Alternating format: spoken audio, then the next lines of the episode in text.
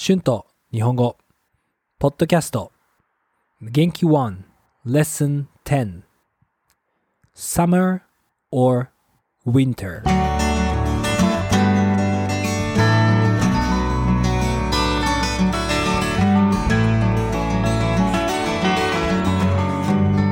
どうも皆さんこんにちは。日本語教師の春です。皆さん元気ですか？はい。今日もいい天気ですね。今日は後で出かけるつもりです。さあ今日もこのポッドキャストで元気の第10課の勉強をしましょう。さあ、今日は夏と冬について話します。皆さんどうですか？夏と冬とどっちの方が好きですか？どうして夏の方が好きですか？どうして冬の方が好きですか？そうですね。私は両方好きですね。でも国によります。日本では冬の方が夏より好きですね。日本の夏は本当に蒸し暑くなります。冬は寒くなりますが乾燥しています。そしてたくさん晴れの日があるので気持ちがいいです。今年の冬はたくさんスキーに行くつもりです。最近は全然スキーをしていませんでしたからね。だからスキーに行くつもりです。皆さんは今年の冬はどこかに行きますか？どこにも行きませんか？そうですね。いろいろなスポーツが好きですが、冬のスポーツの中でスキーが一番好きだと思います。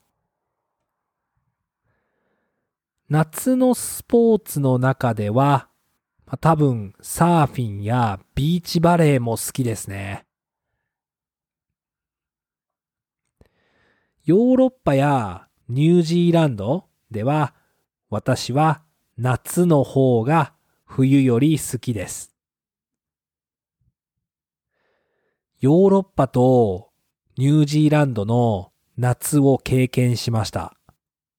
はい、最高でしたね。夏の天気は暑くなりますが、乾燥していて気持ちがいいです。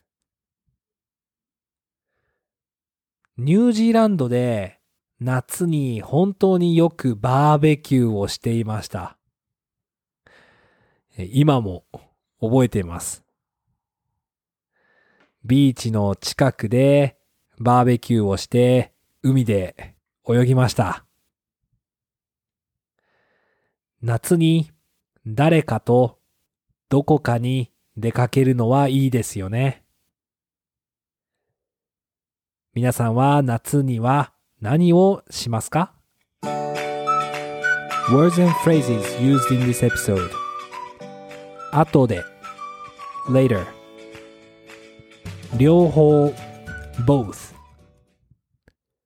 something による to depend on something